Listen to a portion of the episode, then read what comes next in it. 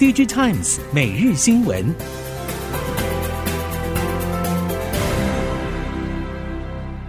听众朋友您好，欢迎收听 DigiTimes 每日新闻，我是袁长杰，现在为您提供今天科技产业的新闻重点。首先带您看到高通 Snapdragon Summit 二零二三落幕之后，各大竞争对手的发表会也在近日陆续展开。苹果在台湾时间十月三十一号早上举办临时发表会，外界预期重头戏会是最新一代的 M 三处理器，而联发科则预计在十一月六号正式发表天玑九三零零。从目前资讯来看，各大品牌似乎都有一定共识，要在短时间内把最强战力释出，显见面对崭新的 AI 时代，PC、手机两大产品线竞争都有越来越激烈的态势。让终端需求疲软的消费性电子产品市场也因此有活络的迹象。高通产品管理副总裁 Ziad Ashgar 在 Snapdragon Summit 二零二三期间接受访谈，对 AI 的未来发展提出看法。Ashgar 认为，生成式 AI 导入边缘装置的进度会比大家想象的更快。以 PC 来说，明年会看到许多 AI PC 陆续推出。手机方面，今年底推出的处理器新品已经可以支援生成式 AI。整体来看，这一波 AI 趋势已经正式启动。OEM、ODM 客户以及 AI 模型、软体和大型平台业者也都非常积极。对于 AI 应用是否能带动大宗消费性电子产品买气回温，Ashgar 对此相当有信心。美国针对中国的晶片禁令再升级。值得注意的是，这个禁令对于中国以外客户下单依旧强劲的 NVIDIA 而言，短期营收不受影响。另外，对近年加速推进 AI 战力的超维也没有造成任何冲击。根据了解，超维将会如期在十二月上旬正式发布 Instinct MI 三百系列，预计明年首季将会全面放量，最大客户是微软。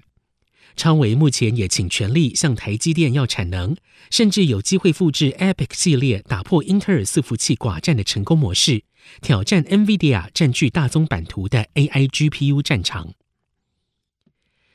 美国拜登政府在十月十七号释出出口管制晶片禁令更新版之后，中国媒体第一财经报道，美国产业协会组织与美国企业正透过管道对此向华府当局表达关切。包括美国半导体产业协会 SIA 总裁 John Neuffer 日前致信美国商务部主管工业安全的副部长 Alan Stevens，要求延长出口管制新规征询意见评论期限，由原定的六十天延长到九十天。博通也发表声明表示，支持 SIA 要求延长对美国晶片禁令新规征询产业意见的期限，避免企业在中国市场的竞争处于劣势。面板法说周陆续登场，在韩厂乐金显示器、美商玻璃基板大厂康宁、台系面板厂群创光电相继公布了今年第三季财报之后，接下来包括三星电子、友达与中光电的法说会将于十月三十一号召开，而偏光板厂明基材料法说将会在十一月三号举行。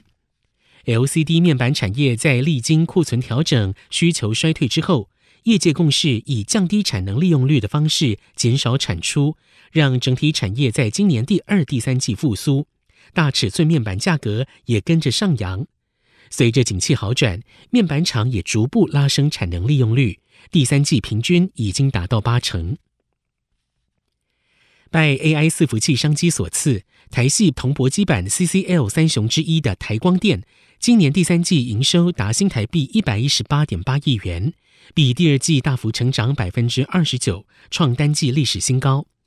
台光电对此表示，主因为各类伺服器、高阶电信网通产品以及手机出货大增所致。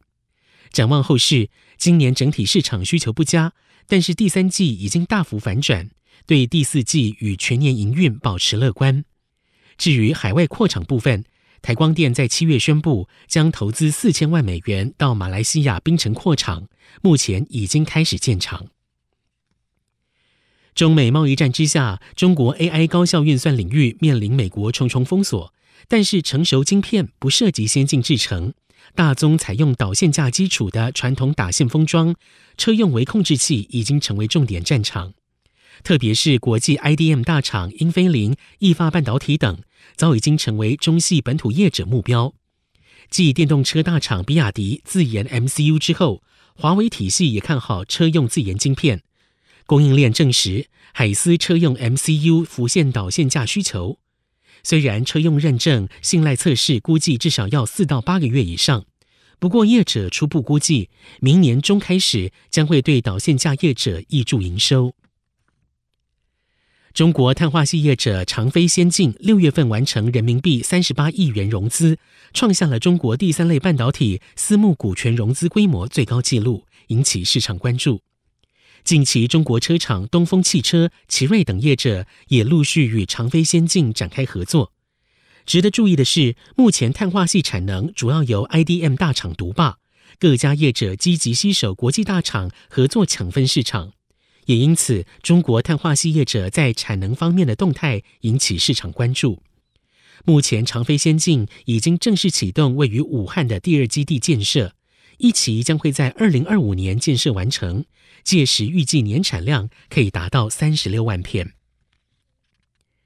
对生化加晶圆代工业者如稳茂、宏杰科，上游磊晶片业者如 IQE、全新光电以及 IDM 厂 Sony 等来说，AI 浪潮正带动更多的化合物半导体光通讯应用，不再只限于手机 PA 与 3D 感测。龙头稳茂在法说会证实，今年第三季毛利率等财务表现略优于原来预期，主要是手机 PA 晶片的提升幅度比预期高。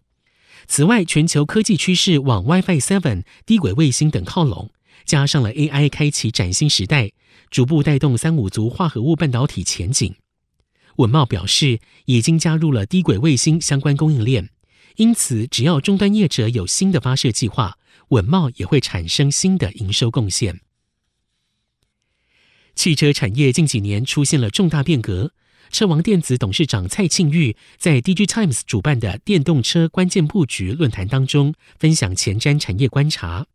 蔡玉庆表示，二零四零年全球电动车产值会达到二点一兆美元，已经足以建构好几座护国神山。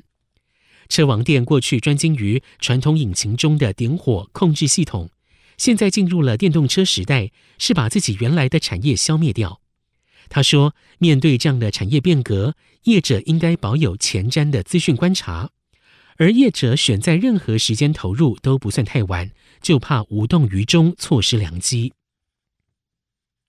台湾量子国家队的计划执行两年之后，已经有团队陆续端出阶段性成果。在光电科技工业协进会的活动中，特别邀请台湾四个团队分享研发成果。量子国家队召集人果尚志表示，量子科技计划是崭新驱动的研究，需要和产业紧密合作。台湾投入光量子科技，未来会很有机会。例如，清大物理学系教授楚志松的团队所发展的量子通讯网络，已经获得中华电信注意。中华电信有意争取更深入的产学合作。由中央大学张启维教授主持的台湾立方卫星登月筹载计划，在二零二二年开始，并且在今年十月交出飞行体给日本的发射业者之后，预计在明年发射。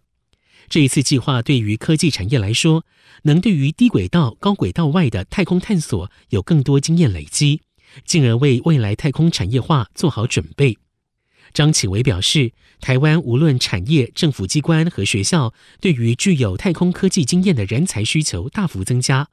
相较于过去学生毕业后去中科院、汉翔太空中心工作，现在进入民间产业界的机会更多，也有助于产业发展。以上，DigiTimes 每日新闻由 DigiTimes 电子时报提供，原长节编辑播报。谢谢收听。